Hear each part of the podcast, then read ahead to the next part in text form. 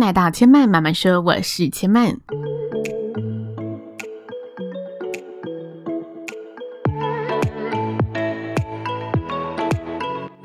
目前频道在 Apple Podcast、Spotify、KKBox 以及 Google Podcast 都听得到。喜欢的朋友欢迎帮千嫚订阅并留言评论，让更多人可以认识千嫚慢慢说喽。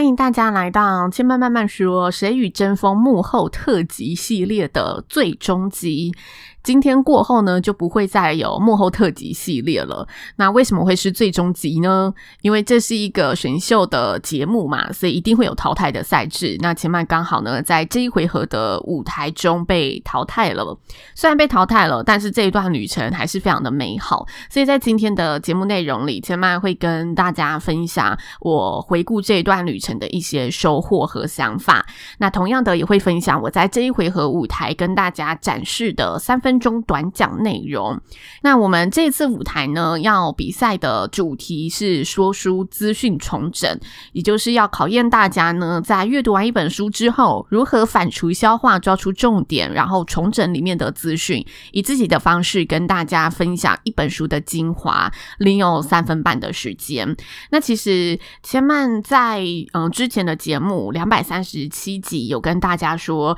呃，如何阅读一本书嘛？这个阅读的过过程其实就是你可以去把书中的精华提炼出来的过程，你可以从哪个面向去切入，然后抓出哪些重点，然后进而加入自己的观点。所以今天我不会讲太多我在这一回合应战的方式。如果想听如何说书的这个朋友，也许你可以去听听千曼两百三十七集跟大家讲的内容。那我这一次舞台呢，抽到的书是在一起更好这本书，我在两百四十一。也有跟大家呢，以说书的方式去分享我喜爱这本书的那个部分，然后以及里面我觉得值得我们去深思的地方。不过节目上我有呈现出另外一个版本，因为节目还是需要有不同的面向考量，所以如果想了解更多，这一本书的内容可以去听听千嫚两百四十一集。那今天千嫚就要跟大家展示我在《谁与争锋》的舞台上，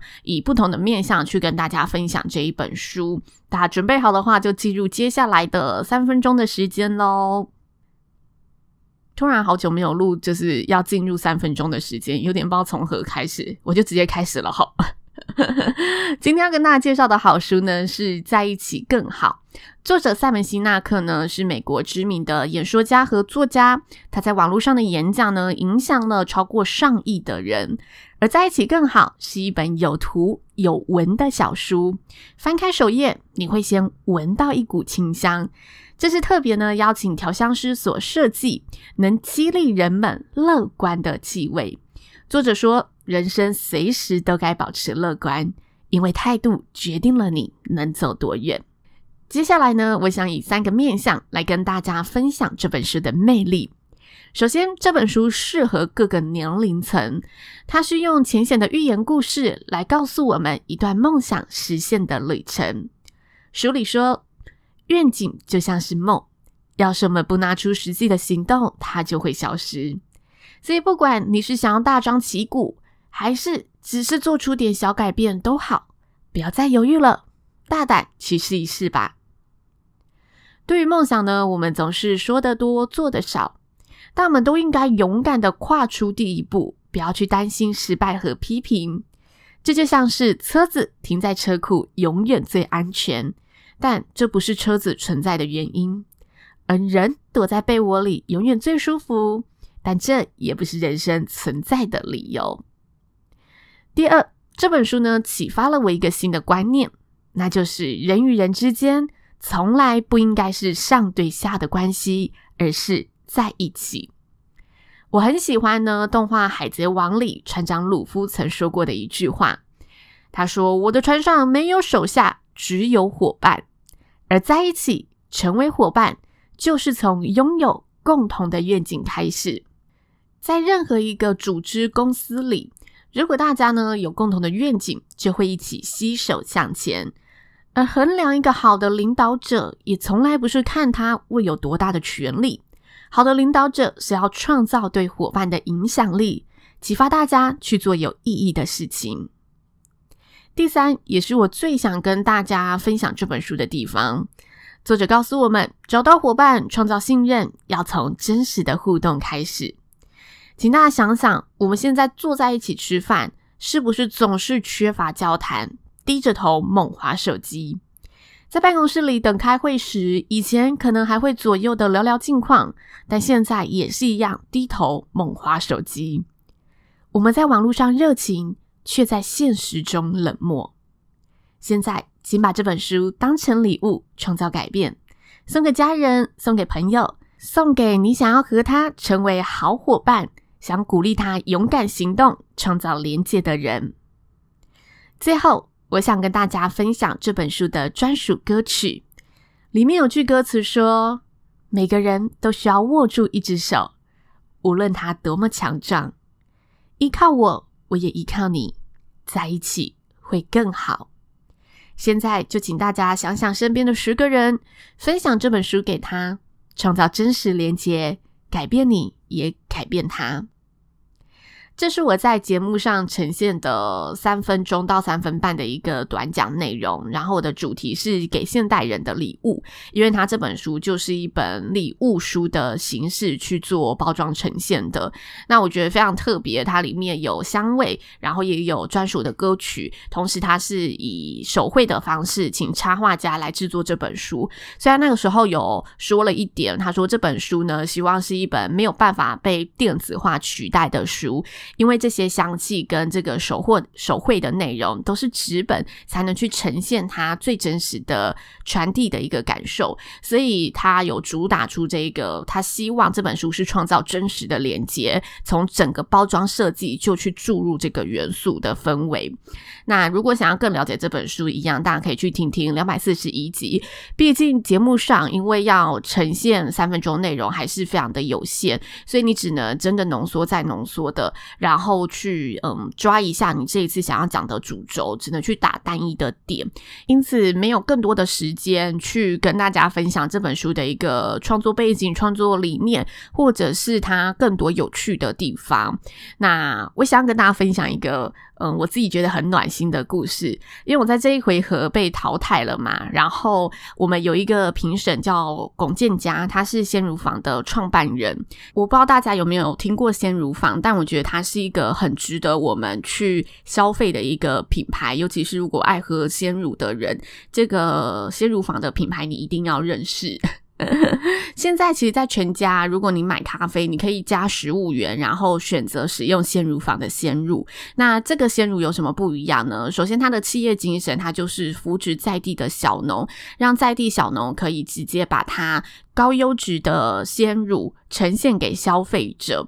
那这个叫做严选的单一牧场。那为什么是单一牧场？吼，跟大家。稍微的知识小补充，让大家了解一下我们自己喝进去的鲜乳是从哪里而来的。其实我们现在喝到那种大厂牌的鲜乳啊，它都是先向洛农收购，然后收购之后会进行标准化的调和，才可以确保每一个消费者你喝到这个厂牌的鲜乳口感都是一致，味道都是一致的。所以它在整个调和的过程当中，会失去原本这个牧场它可能养出的牛生产出来的鲜乳会有什么特殊的香气，它就没有这一个环节。同时，之前台湾有一家鲜乳掀起蛮大的一个食安风暴，其实这个缘由也是来自于中间这些大厂牌，它是收购不同家的呃生乳来调制的。在这个调制的过程，我们没有办法知道这些生乳的来源是来自哪里，所以鲜乳坊的成立就是希望可以协助洛农去成立自有品牌，然后不用再被大厂牌给收购，可以自己养活自己，同时也提供消费者一个更加公平的交易。大家可以更加透明的看到你今天买的这个鲜乳是来自哪个牧场，所以它就叫呃严选的单一牧场。总结来说，我觉得鲜乳坊这个品牌它带给社会的影响力是非常善的循环的。它让洛农可以更亲近消费者，也让消费者有更加透明的选择，然后。消费者可以直接用自己这一份选择的力量，实际的回馈给这些辛苦养殖鲜乳、诶养殖牛乳、制造鲜乳的落农们。这是鲜乳坊，我觉得非常值得跟大家分享的地方。那我有点扯远了哈，我回来跟大家聊我说的暖心的故事，就是嗯，新入房的创办人龚建佳，他也是这一个节目里面的固定评审。然后他在我被淘汰的隔一天，就传了一则讯息来为我加油打气，就给我一些鼓励。但他鼓励的内容，我觉得果真是一个温暖的人才做得出的。温暖的事，就非常用心。他家里也有我就是说的这一本书，在一起更好。那刚好我是在这一本书之后被淘汰的嘛，所以呢，他就截取了书里面的一句话，他翻开了那一页，然后把这一段语录照下来，然后传送传送过来给我，然后告诉我就是要继续追梦。这一段话是我们什么时候开始，这不重要；我们从哪里开始，这也不重要。重要的是。我们开始了，他就传了书中的这三句话，然后打一些他在节目上看得到我的表现的内容，来鼓励我，就是不要放弃这一条路。我觉得非常谢谢阿嘎给我的这个暖心的鼓励，我会好好收藏起来的。而且我觉得，身为一个创办人，他一定非常的忙碌，行程一定非常的满。他能够因为这个节目，他只是看到这个选手，我们私底下其实并没有太多的交流，然后愿意嗯。给每一位选手私底下这么暖心的照顾，我觉得是非常难得的。非常谢谢阿刚，想要在节目上就是让大家认识这一个温暖的品牌，然后也认识这一个温暖的创办人。那接下来我想跟大家聊聊，就是我在这个节目当中回顾这一段旅程的一些收获。其实我昨天呢、有在自己的粉丝专业，就是打了一篇文章，跟大家分享我这一段旅程的一个毕业日记。因为这一集集数刚好是。上个礼拜日播出的，然后我们实际的录影时间差不多是在四月中下旬的时候，所以这中间经过了一个月的沉淀，我终于把这些情绪整理好，然后可以化为文字来跟大家分享。我觉得这五个月说长不长，说短其实也不长也不短，也快要半年的时间了。我这五个月的一个历程跟收获。那首先，我觉得这个舞台它其实。比我原本想象的难，非常非常的多。因为我去报名之前，我真的不知道这个舞台它整体的比赛赛制，没有一个选手知道，所以大家都是录取之后才知道哦，原来之后是要比三分钟的一个短讲，然后每个短讲都是跟企业职场有关的东西，所以对来自各行各业的选手而言，大家真的是每次都在接这个变化球，想着下次我的口袋里有没有这个嗯、可以接住变化球的武器可以拿出来，对大家来说都是一个充满。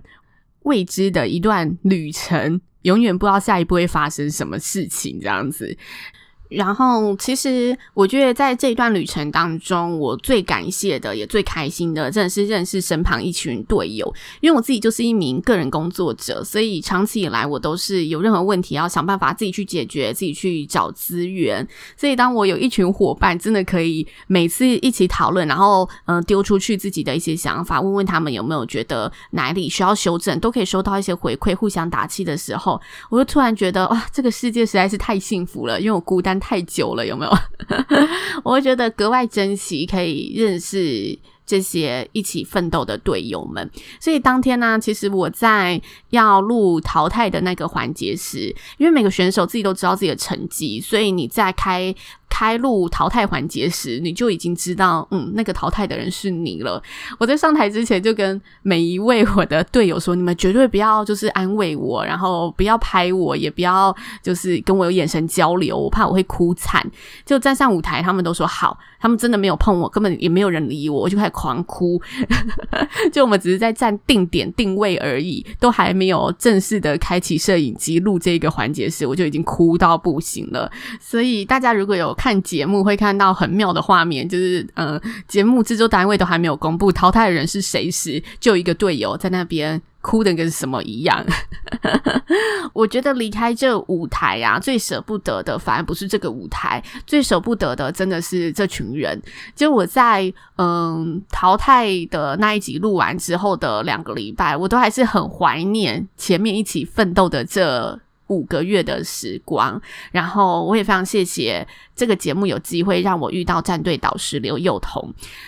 我觉得出社会啊，很难得的一件事情，就是你可以遇见愿意无条件，然后。单纯希望你有好的表现、好的成绩，而对你倾囊相授的前辈老师。所以我在节目淘汰的环节时，我说刘幼彤老师是我二零二一年的第一个贵人。这过程当中，虽然他非常的严厉，甚至有时候你会觉得啊，不要再逼我了，我已经被你逼到不知所措，被你逼到角落，不能再退了。你可以让我稍微喘口气吗？就他本身自带气场的这一股感受，就会让你啊。觉得啊，我真的快不行了。尤其是他真的说话就句句到位，所以也是针针见血的概念。你的稿不好，他就很直接告诉你，我觉得不够好，我觉得这里面不值得大家听这三分钟啊，不吸引人。就他讲话是非常实际的，然后也非常真实的，非常直接的。但他这个直接并不是要伤害你，他真的是希望大家可以最短时间内做出最好的一个成果。那因为所有的选手，包括老师，都有自己本业的工作，大多是本业之外在录制这个节目。那我们每周的进程又是非常快节奏的，所以我们常常生稿子都是，嗯，我明天要上台，我今天才把稿子准备好，或者我最多最多就是前天晚上我才把稿子确认好。但其实我隔一天练习完，再隔一天我就要正式去比赛了。你真的可以去准备，呃，演说。说这一个环节的时间是非常短的。那我有次舞台就非常的失常嘛，我就私讯了老师，跟老师说，我评估了自己，我反思了自己，我觉得我是一个需要充分准备才可以稳定发挥的选手。如果没有这个充分准备，我会被自己打败。所以我想。嗯，请老师帮忙，可不可以让我有机会，就是都是前三天就完成这份稿子，我才有机会有更充足的时间去准备舞台上演说要呈现的语气、表情、肢体等等的。否则我上舞台真的就是光稳定自己就已经来不及了，我根本顾不得旁边还有谁。我就把我自己就是醒思的这段话传给了老师。那老师当下并没有多说什么，但是大家想一下啊，就是这个赛程是你收到题目之后，你会背稿。然后背完稿之后会录一次外景的练习，然后练习之后呢，通常你的稿呢会被全数的删除，删除之后你需要再升稿背稿，升完稿背完稿给老师审核之后，哎，老师觉得没有问题，跟老师共同一起讨论，确稿之后完稿之后，你就要进棚录影了，这一个流程。差不多一份稿就是一个礼拜的时间，一次舞台就是一个礼拜的时间。那大家本身都还有自己的工作嘛，所以大家如果再加入自己工作和日常生活进去，我们真的就是很紧凑的在做这一件事情。那老师本身呢，他是呃永龄基金会的 CEO，所以他一定非常多事情要忙。然后没有想到，就我讲完这段话之后，虽然他没有多说什么，但他真的就是直接用行动在照顾着每一位队员。他在凌晨四点。亲自的录下了就是完稿的录音档，然后把他修改完的稿子传给我，然后一字一句的，就是教导你说他觉得这里的节奏我可以怎么念，就是有些因为你只有三分钟嘛，所以有些段落你可能只是做一些资讯背景介绍的时候，你的语速就可以加快，但有一些段落是重点的时候，你的语速就要放慢。他就是亲自的一字一句的示范，并且是凌晨四点完成这一份工作。然后他为什么会是凌晨四点传给我呢？因为我告诉他。他了，我需要前三天，所以他就是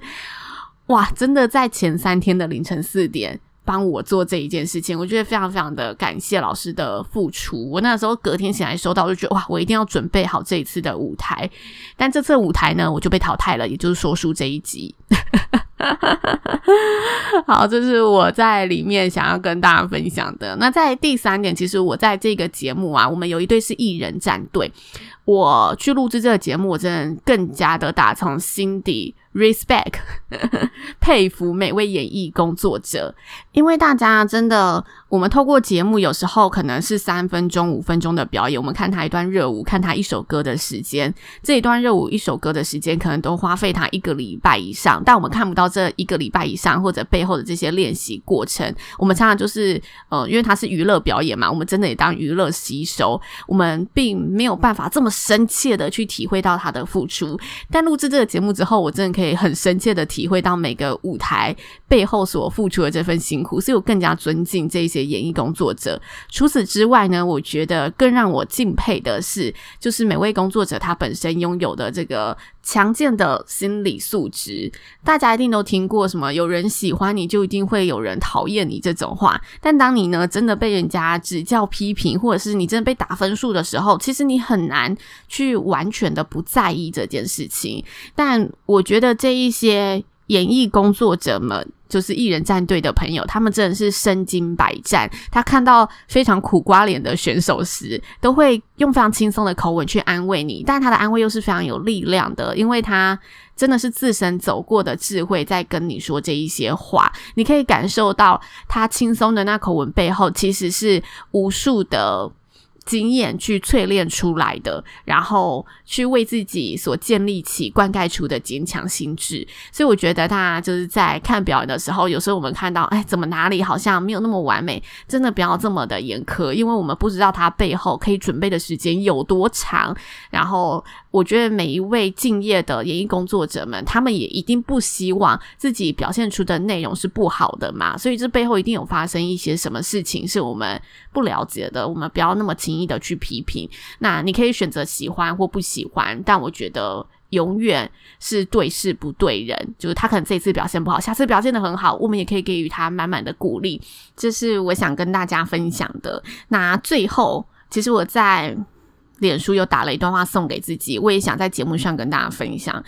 就是。其实我跟大家一样，也看过很多电视素人的选秀节目，但我没有想过，就自己有一天可以成为电视里面的那一位素人。现在回顾这段旅程，真的眨眼间五个月，它就是一瞬即过的感觉。你会觉得有点很像在做一场梦，但这一场梦对我而言又是。最靠近梦想的梦，因为我就是希望可以一个主持人的身份，然后跟大家分享，站上更大的舞台。所以这段旅程对我而言呢、真的就是追梦的旅程所发生的一件非常美好的事情。那我总结出来了这么一段话，我觉得梦想是这样的，就是我们在追寻的路上可能会觉得有点受伤，而且没有人说得准你到底能否到达，能否。嗯，真的顺利的达成你的梦想，但如果你停在原地，没有勇气去追寻，它就是注定呢，成为一场你只能永远望尘莫及的白日梦。那我觉得人生最精彩的旅程，就如同我这一段精彩的经验，就是存在于我勇敢追寻梦想的过程。如果大家有清楚知道自己想要做什么事情，不要排斥去尝试任何的可能，如同。刚刚前面跟大家提到的重点是我们开始了，所以无论我们会到达哪里，有开始才会有收获。这是我在这节目中最后想送给自己的话，然后也跟大家分享。希望大家喜欢这集的节目喽。那如果想要收看演出影片的好朋友，也可以点选就是节目资讯栏里面的连接。千嫚慢慢说，今天就说到这里了。谁与争锋幕后特辑、幕后花絮的最终集也到这里告一个段落了。谢谢大家对这系列的支持，那我们就下次见喽，拜拜。い。